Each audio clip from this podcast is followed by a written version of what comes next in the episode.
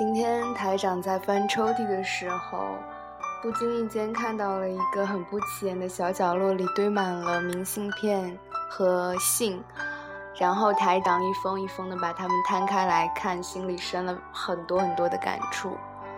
台长希望用自己的声音把这些很美好的回忆记录下来。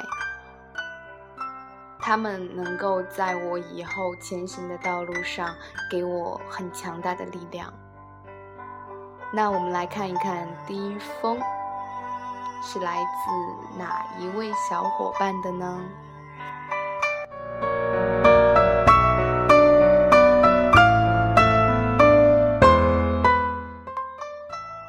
？To 陈小阳，最亲爱的饭友。对于我们在一起吃饭这件事情，我真是越想越神奇。我到底是怀着怎样的一种心理，那是主动叫你跟我一起吃饭？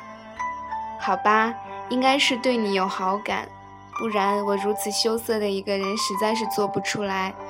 所以你要相信，你是一个很有魅力的人，虽然没有女人味，但能够让别人愿意和你在一起，而且很自然，很开心。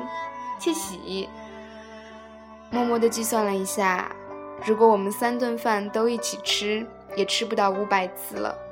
所以留给我们的时间很珍贵，要珍惜。不过该吵的、该骂的、该打的还是要做，这样才能留下美好的回忆呀。虽然我经常跟你说仙子怎样怎样好。但除了他，你算对我好啦。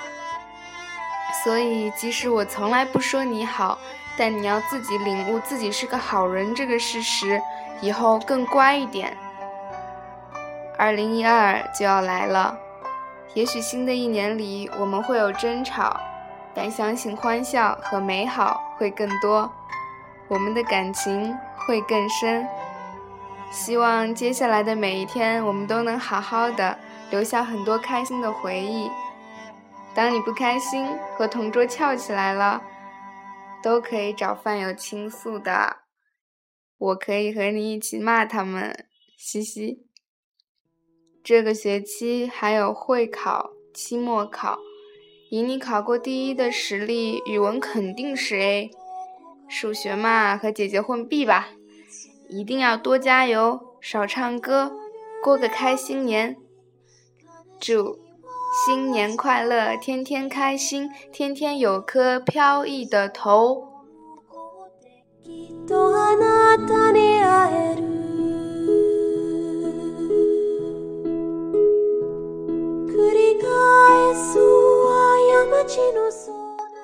这一封是我的饭友在二零一一年年末的时候，为了祝我新年快乐写给我的。我和我的饭友一起吃了很多很多的饭。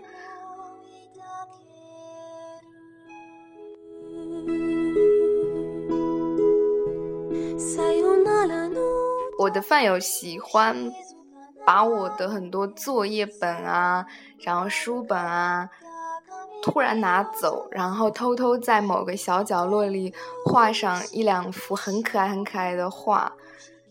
然后有些是很抽象，我也看不懂。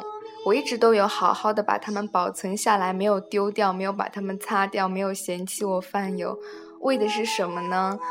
为的就是以后我的饭友有了有了孩子的时候，我可以把他的这些黑历史拿出来给他孩子看，然后跟他的小朋友说：“啊，这是你妈妈当年对。”画的这些画风很诡异的画，也是很不错的一个设想吧。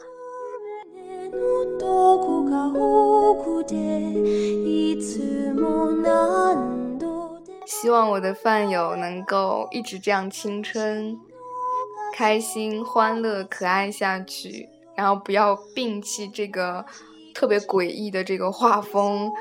嗯，加油！我会一直与你同在。嗯，如果不是一直，那就是也能够大部分时间精神上与你同在吧。加油